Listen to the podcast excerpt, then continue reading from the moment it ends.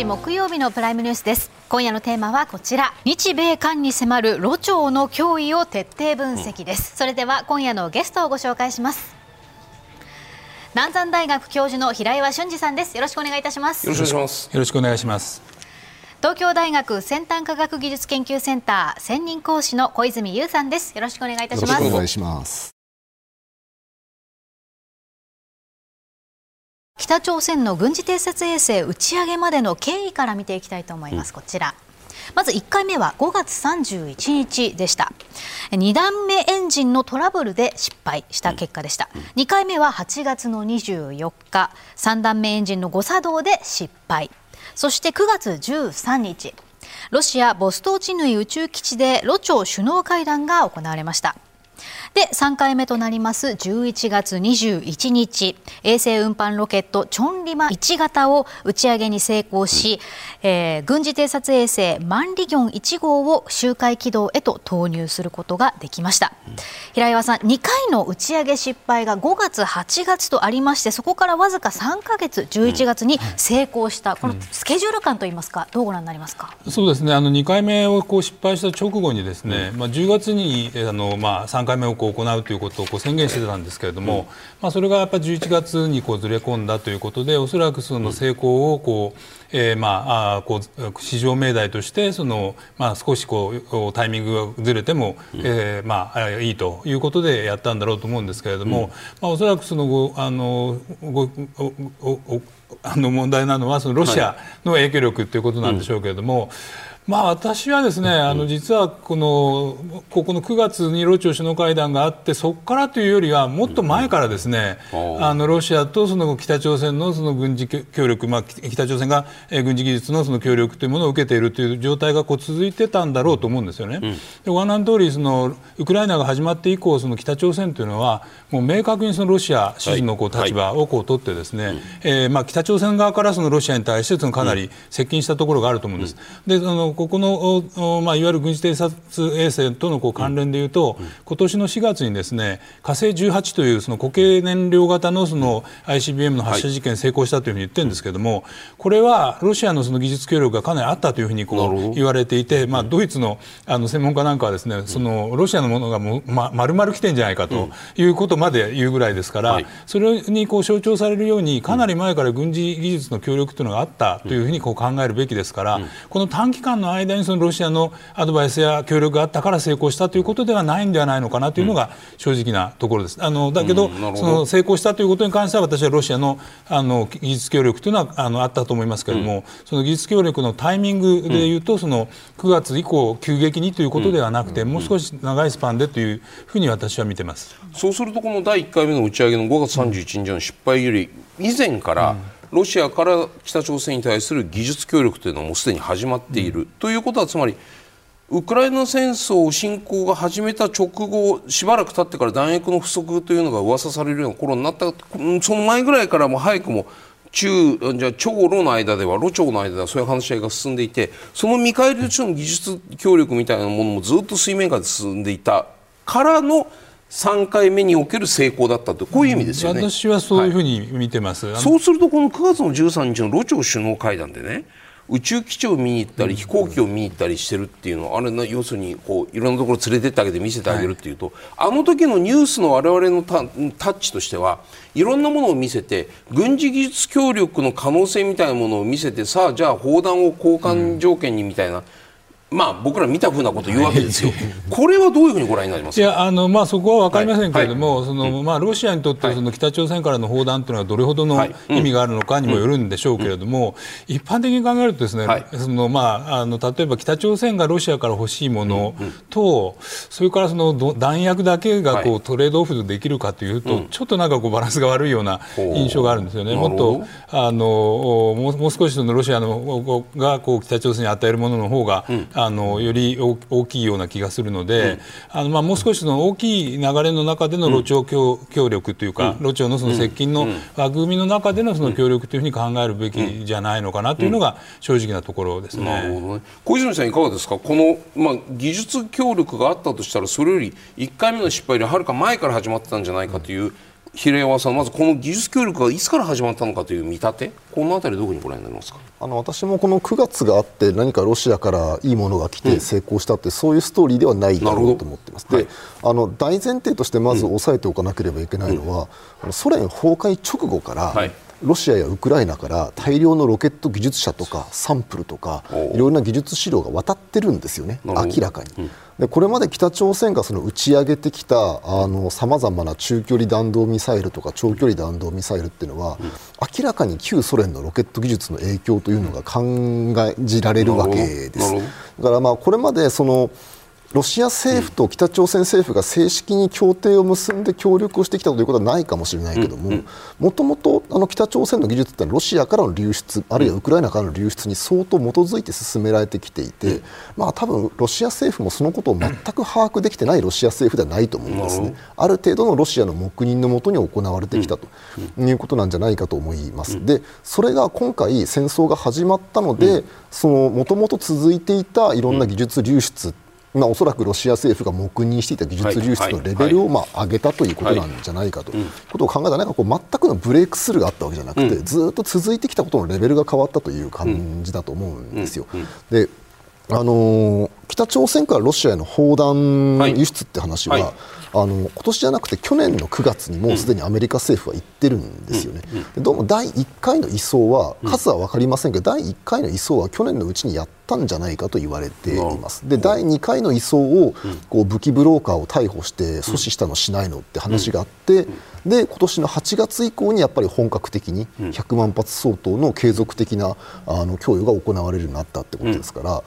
その北朝鮮の見せ金としての玉っていうのは去年の時点で言ってるわけですよ。なるほどとするとその前後にやっぱりロシアからその前か後か分かりませんけど、うん、まあ、ロシアからのその一種のこの代価としてのロケット技術なのか技術者なのか、うん、技術資料なのか分かりませんが、うん、まあ、そういうものが供与されていたというふうに考える方がおそらく自然だろうと思いますね。さて先週北朝鮮が打ち上げに成功した軍事偵察衛星マンリギョン1号についてより詳しく見ていきたいと思うんですけれども、はい、こちらに地図があります。中央線中央通信によりますと今回打ち上げられました軍事偵察衛星マンリギョン1号はこれまでに韓国のプサンに停泊中のアメリカ原子力空母カール・ビンソングアムのアンダーセン空軍基地ハワイのパールハーバーヒッカム統合基地バージニア州のノーフォーク海軍基地、ホワイトハウスや国防総省に加えまして新たに沖縄のアメリカ軍嘉手納基地などを撮影したというふうに報じています、うん、このマンリギョン1号は12月1日から正式に偵察任務に就くとしているんですけれども、うん、小泉さんこれ地図でご覧いただきましたけれどもマンリギョン1号が撮影したとされるこれらの位置ですよね、うん、場所からこの衛星の目的ですとか軌道どういった軌道を飛んでいるのかどうご覧になりますか？まああのー、要するにこれが北朝鮮として見たい場所一覧なんだろうなということがあの、はい、分かりますよね、はい、まあ、つまりこう朝鮮半島有事があった場合に、米軍が使うであろう拠点、はい、あるいはこうヨーロッパ方面から兵力を移動してくるときに通るであろう場所というのを、まあ、見たいという、まあ、当然、その北朝鮮の人民軍の担当者はそういうふうに考えると思うんですよ。であの偵察衛星の軌道っていうのはそんなにあのバリエーションはなくて、あの大体こうまあ、このこの地図でいうとこの西から東の方向に地球が回っていくわけですよね、はいはい、でこの西から東の方向に回っていく地球と直角になるように、うん、あの北極と南極の辺を通ってぐるぐる回る軌道というのをまあ通るわけですから、あの実際こう米軍のあのカタログでも北朝鮮の衛星はそのえー、軌道を回っているということがまあ確認されていますので、うん、まあ、なんていうかこう標準的な、えー、偵察衛星と言えると思います。ちょっと分かんないのは最初あの半日ぐらい北朝鮮の衛星が軌道に乗ったか乗らなかったかってことがすぐに公表されなかったんですよね。で速度が遅すぎたんじゃないかとか、うん、まあ、そもそも軌道に乗らなかったんじゃないかとかって話があって、うん、まあ、通常あのミサイル防衛なんかの場合で言いますともうその段階であこれは失敗とか、ここに落ちてくるとかってことが予測ができるので。まあ、最初、時間が経っても軌道に乗ったって話がなかったので、まあ、これは乗らなかったんだろうと思ったんですけども、どうも少し経ってから米軍が、いや、やっぱり乗ってるというしれっとデータを載っけたんですよね、だからこれは果たして米軍は分かっててなかなかその軌道データを公表しなかったのか、はい、本当にしばらく見失っていたのか、うん、まあ、ちょっと見失ったとすると問題でもあります。ちょっと、あの技術的に考えにくいと思いますが、うん、そこのところが私は気になります、まあ、どういう軌道というよりはなぜ米軍がすぐ発表しなかったのかということですね。あの小泉さん、その朝鮮中央数値の発表でこれだけの写真を撮ったっていうのは、発表はしたんですけれども、まだ誰も写真見てないですよね、それご覧になりました？いや、見てないです、はい、ということは、じゃあ、そのカール・ビンソンが写ってるっていうその写真も、どういうこう写真なのか。うん。じゃあペンタゴンを上から見たっていうのはじゃあこのペンタゴンの五角形だか六角形だかの上からこう大きく見えてる。それで例えば軍事的なね意味を果たすのかどうか。あのまず北朝鮮がその衛星で撮像した画像を公開したらそっちの方がびっくりですね。なぜ？というのはあの、うん、軍事衛星が撮った映像現役の軍事衛星が撮った画像を公開している国はないと思います。なるほど。ですからあのこれはもアメリカだろうがロシアだろうが中国だろうが、うん、みんなこのどのぐらい見えてるかってこと自体が秘密なので、うん、これは出さないわけですね、うん、だからそのトランプが以前その大統領時代にそのイランの宇宙基地で打ち打ち上げロケットの失敗した現場を、はい、衛星撮ったものを突然公開しちゃったんですよ、ツイッターで。あれはみんなびっくりしたわけですね、うん、あこれ、米軍の現役の偵察衛星の画像出しちゃっていいんだっていうところに、うん、まあ多分多分だめだったんでしょうが、あのそこでみんなびっくりしてしまった、うん、で北朝鮮もですね当然、北朝鮮が初めて打ち上げる衛星ですし、あ偵察衛星ですし、うん、その北朝鮮の科学技術力を考えても、うん、あの諸外国並みの能力があるわけはないわけですよ。はいではないんだけどじゃあどのぐらいないのかってことそのものが秘密のはずですから、うん、まあ、見せないでしょうと、うん、で、えーまあ、その私自身も衛星画像を使ってますけども、はいはい、ここに上がってるようなさまざまな目標を取ろうと思うんだったら、うん、まあ、相当性能悪くてもある程度のものは見えると思いますね。でどこまで見るかなんですよ、結局。であの本当に今、アメリカの例えばその商用衛星画像、はい、お金出せば買えるような衛星画像のレベルまで達しようとすると、うん多分北朝鮮ではかなり難しいだろうと。ただその中でも比較的安く手に入るような衛星画像と同等ぐらいのものをやろうとするんだったら、うん、まあ、北朝鮮の科学技術力でもできるかもしれないですし、うん、例えばその分解能3メートルとかですよね。1ピクセルが3メートルとか5メートルとか10メートルとかっていう性能であればできるかもしれない、はいはい、で私が自分で使ってる感じで言うと、まあ、見てるのがその私みたいな素人なんであれですけども、3メートルあれば、船がいるいないとかあの飛行機がいるいないぐらいの大まかなことは分かったりしますね、これはあのお天気にもよるんですけど。機種とか艦艦艦艦名まで分かるほどの解像度にはならないということですね。そうですね、うん、あの私の感覚で言うと、えー、分解能1メートル、うん、1ピクセル1メートル以下ぐらいまでいかないと、はい。はいそれはちょっと分かりにくいですし、うん、あの逆に言うと1ピクセルが50センチとかまでいくとですね、はい、あの本当にかなり細かいバリエーションこの戦闘機はスホーイ27系のこれだなっていうところまであの分かる場合があります、だからあのそこまでは当然もうできないし目指しもしてないんだと思うんですね。でじゃあなんでそのお金出せば買えるようなものを北朝鮮自分でわざわざこんが大変な苦労してあげようとするのかっていうと、あの実際衛星画像を買ってみると分かるんですけどその衛星画像をが衛星画像の会社が登録されている国ってあるわけですね。アメリカであるなり、うん、EU であるなり、でそこの政府が見せたくないと思ったものは見せてくれないんですよ。結局。あそうなんです写真は何でも買い放題じゃないんですか？ないんですよね。あの少なくともあの私のような普通のユーザーが使っているサービスでは、はい。はい、そうではないんですよ。だから北朝鮮もおそらくその海外にいっぱい代理人とかペーパーカンパニーに置いて、うん、そこできっと衛星画像を買ってるんですけど、うん、北朝鮮政府というかその人民軍の作戦担当者が本当に見たいようなものは、うん、多分注意深くそこから覗かれてるはずなんですよ。なるほど。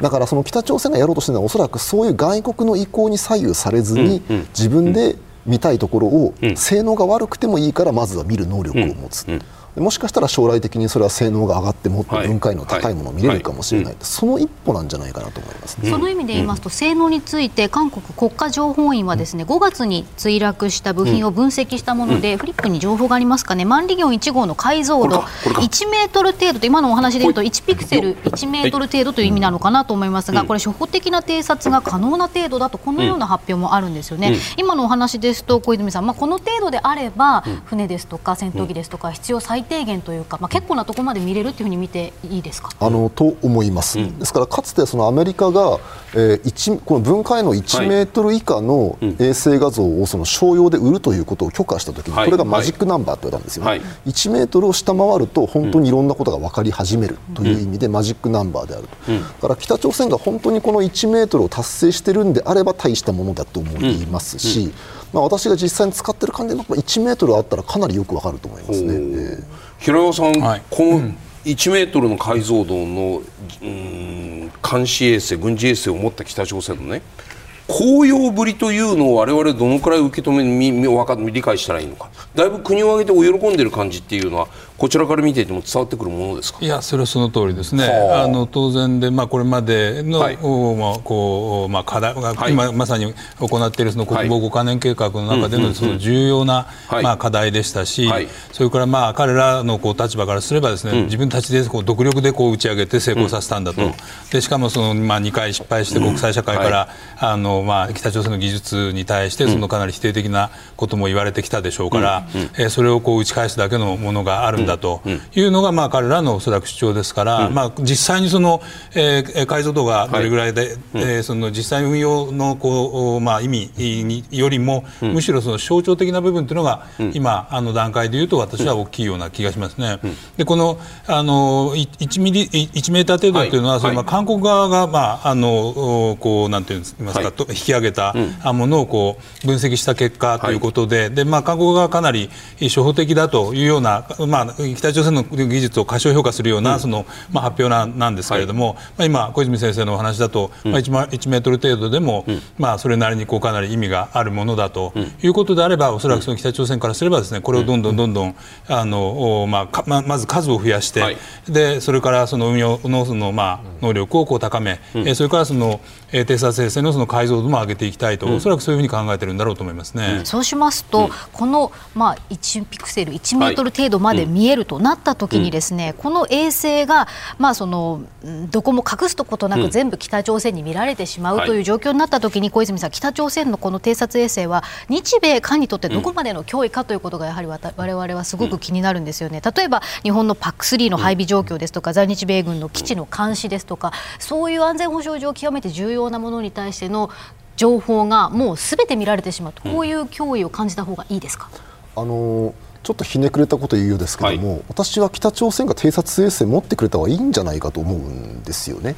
というのはつまり例えばここに映ってる、はい、あの今その北朝鮮が公表しているいろんなもののリストの一覧の多くっていうのは、動かないもので、そこにあることはみんな知ってるわけですよね。やっぱそのペンタゴン上から見てみたときに五角形ですってことはもう名前の通りでもあるしペンタゴンの上空写真なんてインターネット上に死ぬほどあるわけですよね。ねはい、それは別に見えても見えなくてもいいわけです。でなんだけどもまあ、あるいはその市ヶ谷のこの中庭にパック3がいるってことをみんな知ってるわけですよね、うん、それも分かってるんですけども、その北朝鮮が本当に恐ろしいのは、じゃあこのアンダーセン基地に爆撃機がわらわら集まり始めてるとか、あの日本のその横須賀にものすごい数の艦船が集まってきて、これはアメリカ戦争準備してるんじゃないかというような疑心暗鬼をまあ当然持つわけですよ。で従来はそれはまあ、おそらく非常に曖昧な情報でしか北朝鮮は知り得なかった、うんだからアメリカが本当に先制攻撃の準備をしているのかどうかということに関しては、かなり角度の低い情報しか彼らは持てなかったはずなんですよ。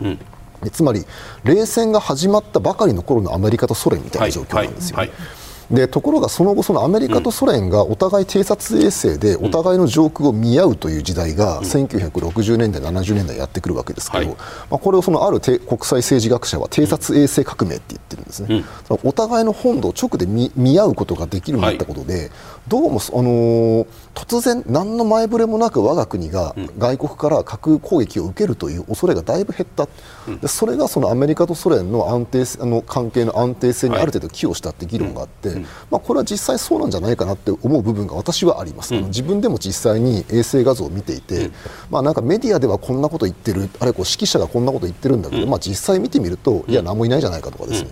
分かるんですよね。だからそのもちろん北朝鮮の今回のその衛星打ち上げっていうのは国連安保理決議違反なんで、これ自体はもちろん良くないことですし、あの北朝鮮がやってることっていうのも全体的に良くないんですが、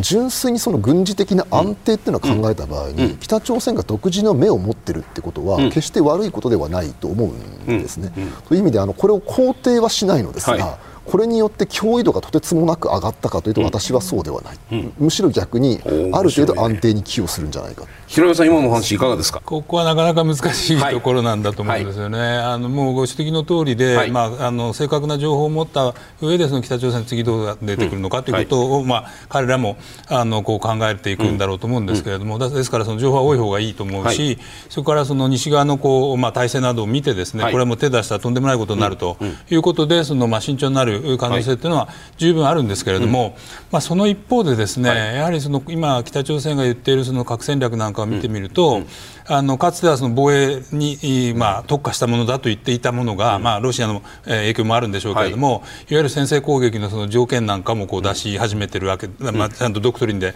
出してますから、そういうようなことになるとですね、仮にその北朝鮮にそういう意思があったときに、こういうその偵察衛星っていうのが、あのまあ、なんて言いますか、うん、我々にとっては西側にとっては極めて、うん、えー、重大な意味を、うん、持ってしまうと。いう、そういう可能性危険性というのはあるんだろうと思うんですよね。まあ、あの今小泉先生がご指摘なのは、北朝鮮が我々と同じような合理性を持っていて、合理的にその判断をするということであれば成立する話なんだけれども、まあ、そこはなかなかですね、あの北朝鮮が我々と同じ合理性私は彼らなりの合理性があるとは思ってますけれども、彼らなりの合理性性と我々の合理性というのが必ずしも一致しない場合、ここでこういう時、そういう時にこの今のこう偵察衛星のこう持つ我々にとってのネガティブな意味が出てしまうかなという気がします。つまり平山さんねその北朝鮮のその安全保障理論というのは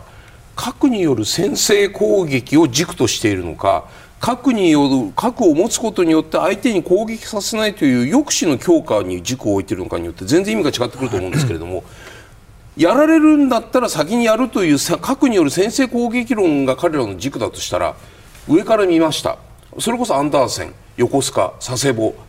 嘉手納バーッと集まっている。どう考えてもこっちに飛んでくる飛行機や軍隊が揃っているって言ったら先にやっちゃうかもしれないっていう。この恐怖っていうものはないですか？あの少なくとも今の段階では私はないんだろうと思います、はい、あのやはり今、北朝鮮はこれまでずっとですね、はい、あくまで防衛的なものであるとい。う軸でこうやってきたわけですけれども、うん、今回のその国防5か年計画の中にですね、戦術核の運用というのがこう入っているので、うん、これでなおかつそれのこう運用のためのですね先制攻撃のための条件みたいなものをこうドクトリンにして去年も出してますから、それをこう考えるとですねやっぱその、あの後者の部分からあのあの前者の部分、うん、要するにその先制攻撃に軸を移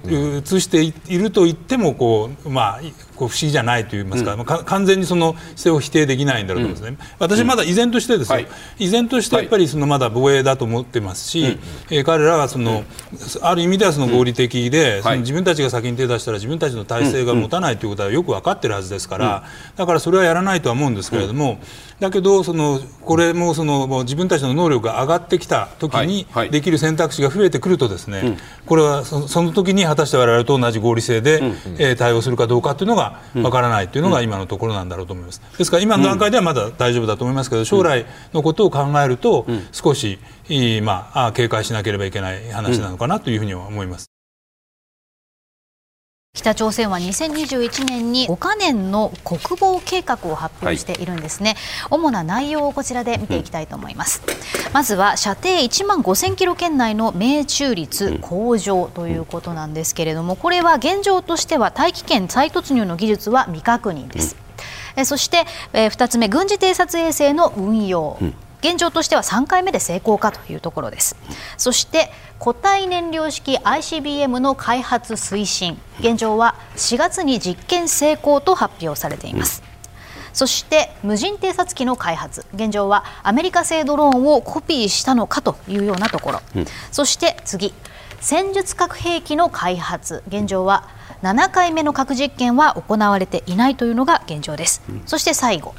原子力潜水艦の保有ということなんですがこちらは設計計画は完了しているというふうに主張しているということなんですね。平岩さんこれらの主な内容の5か年計画折り返しを過ぎたところですけれども今どこまで成果が上がっているというふうにご覧になりますか？この四角のところ上からですか、はい、書いていただけると嬉しいです。えー、とまずその、えーまあ、命中率向上に関して言うとまだその大気圏の再突入の技術が未確認ということですので、うん。うん、やはりこれ三角と言わざるを得ないんだろうと思うんですね。はい、で次のその軍事偵察衛星の運用に関しても、打ち上げは成功したけれども、うん、じゃあそれが本当にその、まああこうまあ、いわゆる偵察衛星としてのその機能を果たしているのかということですのでこれもやはり同じく三角ということで三角形ばっかりで申し訳ないんですけどね。はい、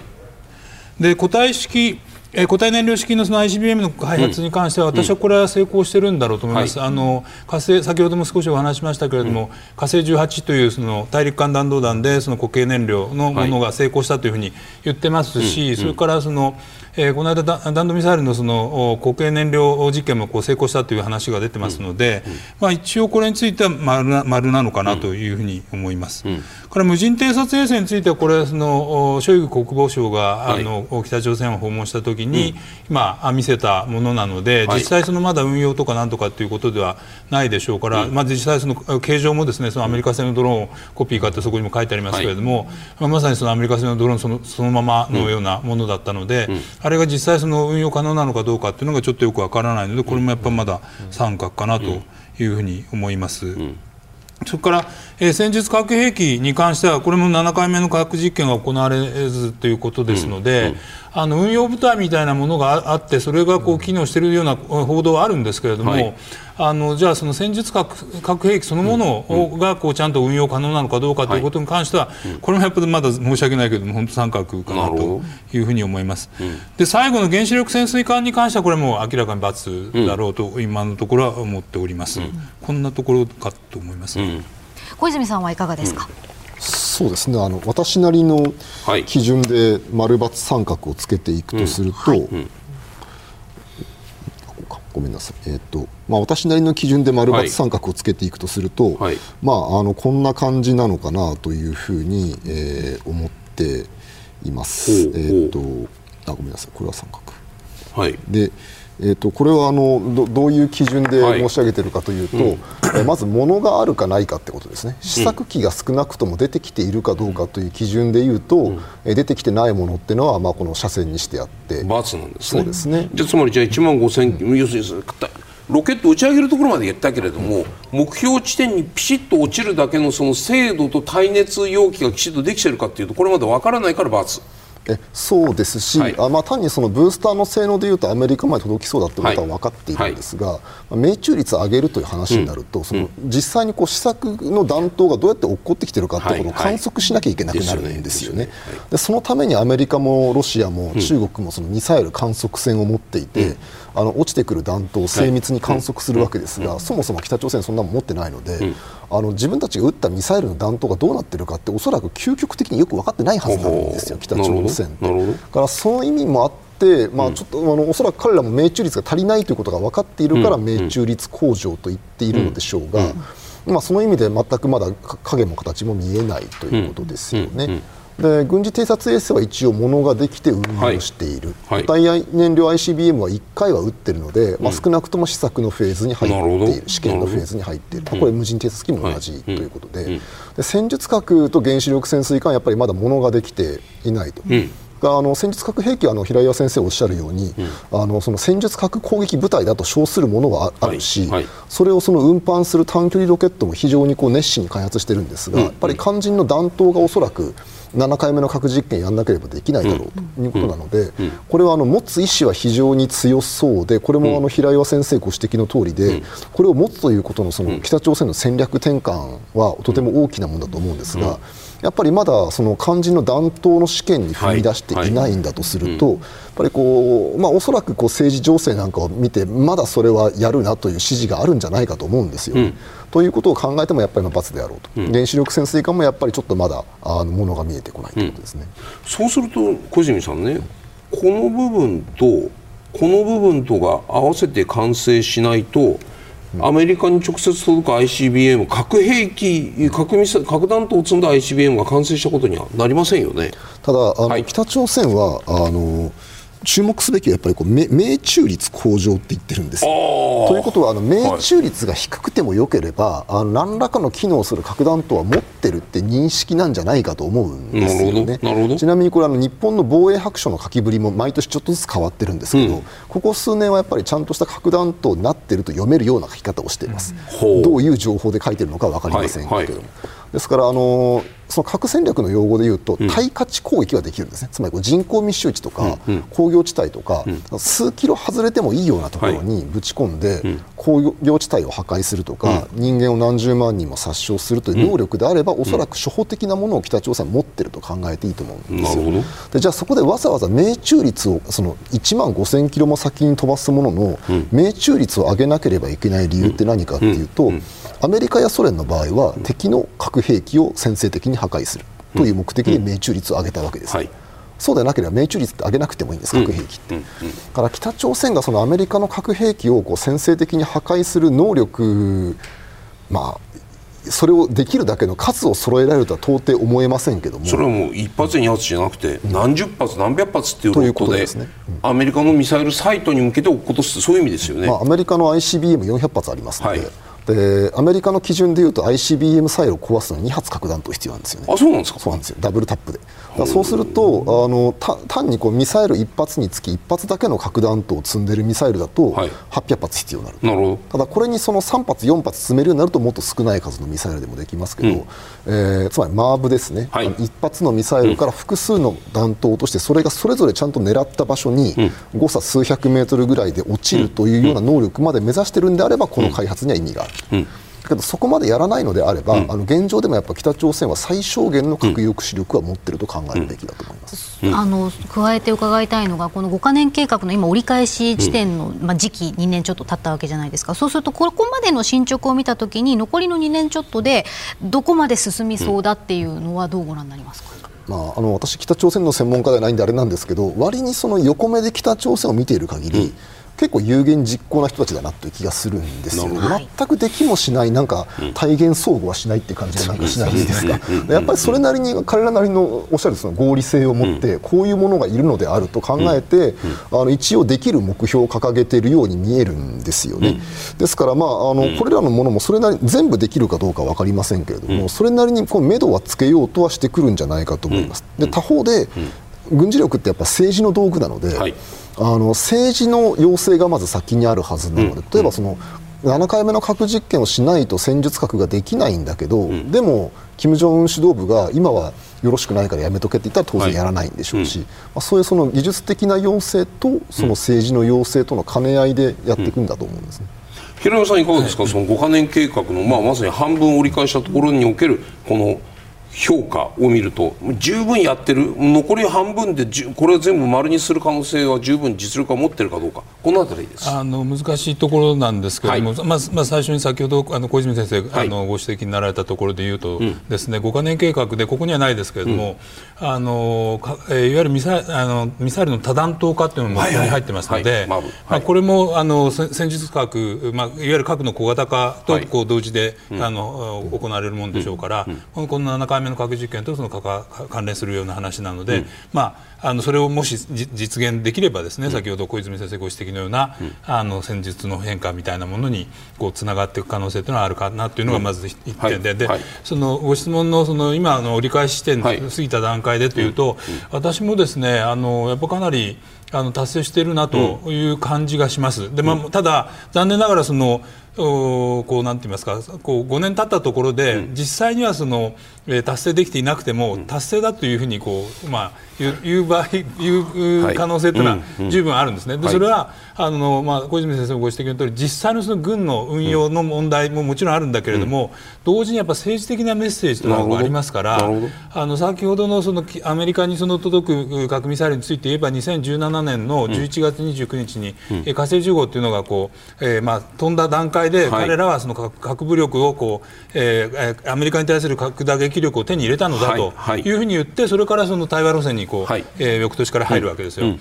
ですからそういう政治的な意味でまず5か年計画が完成したということを言って、うん、えー、それでその次の政治的なその判断をこうする可能性というのも、あの十分あるので。あのそこもこう含めてこう、考えておかなければいけないと思っています。でただそういうことでいうと最終的にはその体験再突入のその技術が未確定なんですけれども、うん、1番目と2番目と3番目と4番目、えー、5番目ぐらいまでは成功したというふうにおそらく5年経った段階で言うだろうと思います。で原子力潜水艦に関して言うとやっぱちょっとまだハードルが高いような気がするので、ここはちょっとそれあのどうかなと思うんですけどもた,、まあ、ただそれはその前前提条件としてその7回目の核実験験がその5か年計画の中でどっかで行われてその対外的にも核の小型化をせ、こう実現しなおかつその戦術核も手に入れたということをロジックとしてこう言えないとこう成功というふうには言えないと思うんですけれども、えそれをこう仮にやったとすれば、あの一番上からその原子力潜水艦以外の部分は、え達成したというふうに彼らは、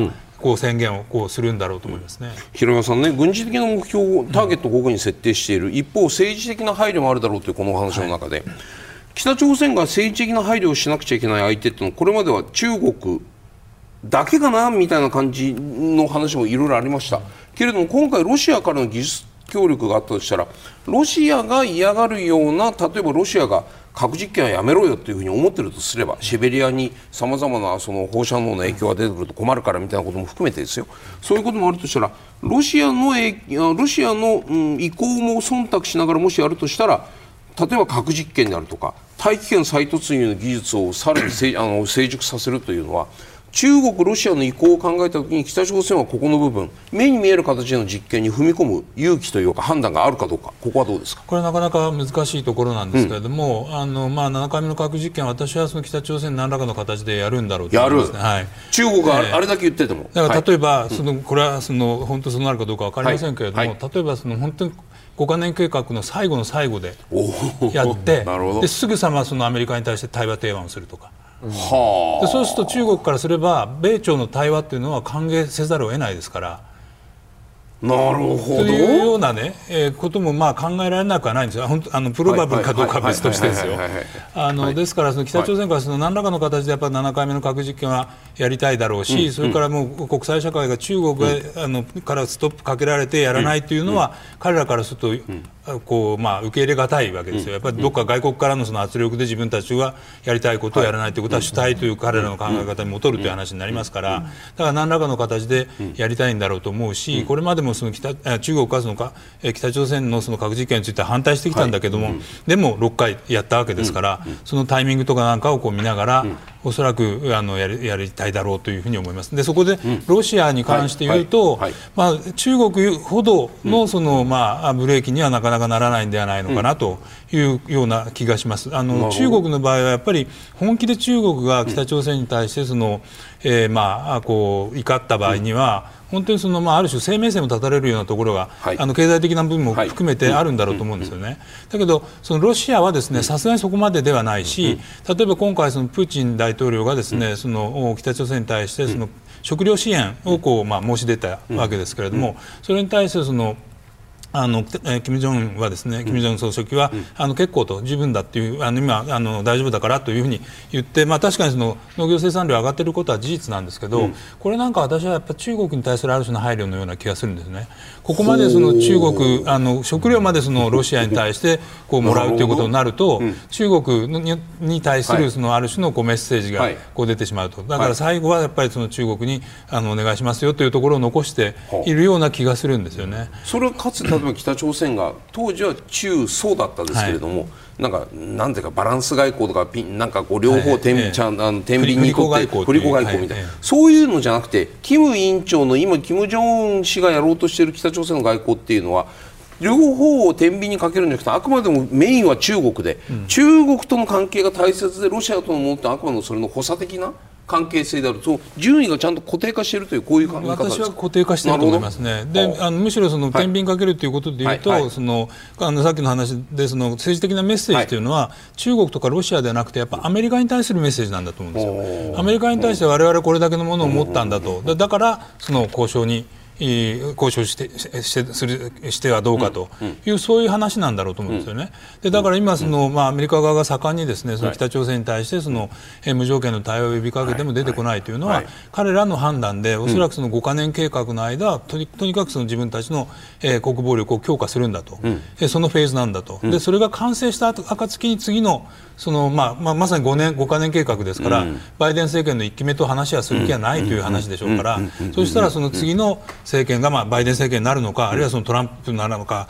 トランプだったら多分北朝鮮はすごくあのウェルカムなんだろうと思うんですけれども、はいはい、次のそのアメリカの政権に対するある種のメッセージということがあるんだろうと思います、トランプ大統領の時ってでも北朝鮮は核実験も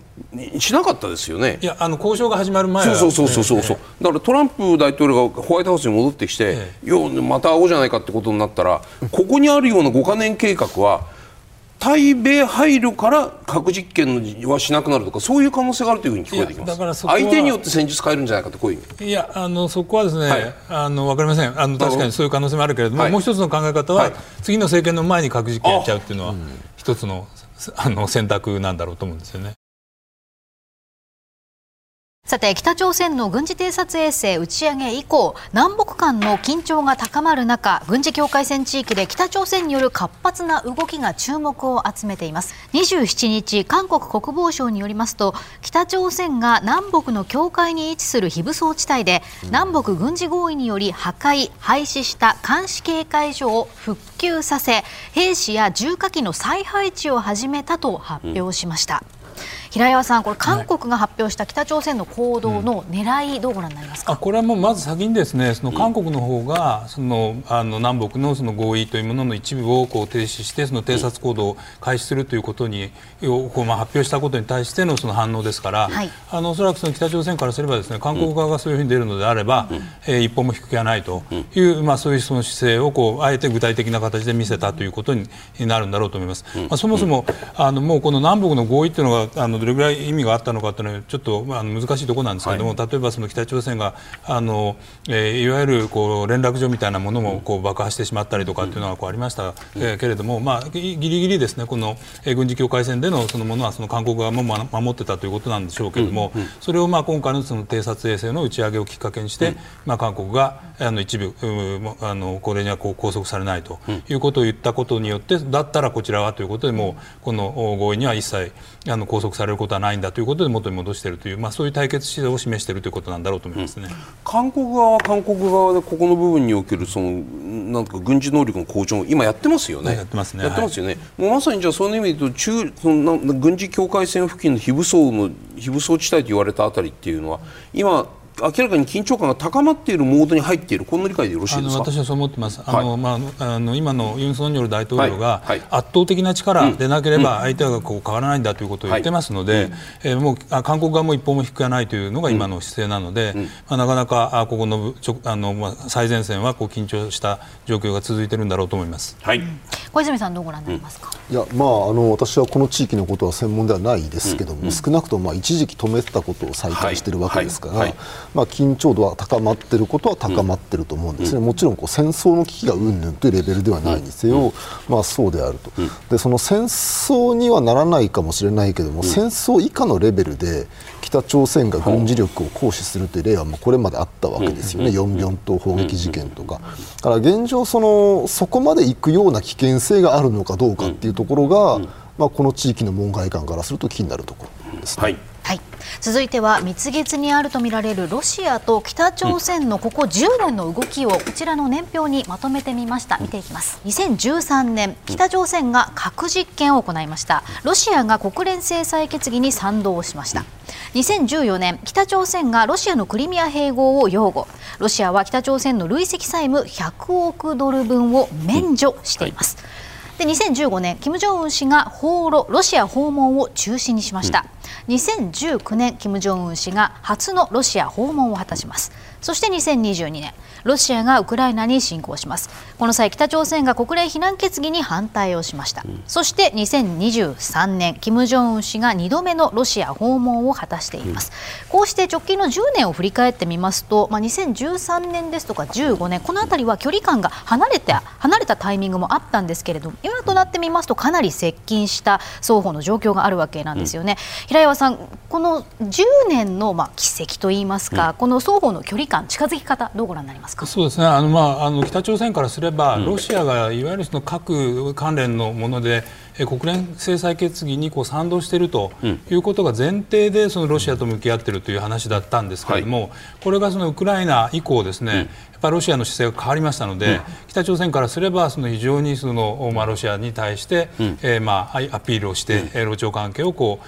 えー、まあ、あこう接近させたいということなんだろうと思います。であのここで2013年は、まあ、あのいわゆる核関連のものでその少し離れたということなんだろうと思うんですけれども、はい、2015年が少しちょっと分かりにくいところなんですがロシアに訪問するという、まあ、戦勝70周年記念だったですかね、はい、のに行くんじゃないかと言われてたんですけれども、はい、まあ、結局、その当初計画はあったようなんですけれども、まあ、中止になってしまった。でそれが露朝関係だけなのか、私は少し関係があるとするとその中国に対するさっきの話じゃないですが配慮があって、要するにここでその金正恩が仮にロシアに行ったらですね、あのこう政権を取った以降初めて行く国っていうのがロシアになるわけですよ。なるほど。でこれは実は2018年に米朝の対話をやると言って、それから南北の対話をやる、その直前に電撃的に中国行くわけですよ。だから一応そのなんなんていうんですかね北朝鮮からすると、さっきのその優先順位じゃないですけれども、やっぱりそのまあロシアに行くっていうのも一つの選択肢なのかもしれないけれども、やはり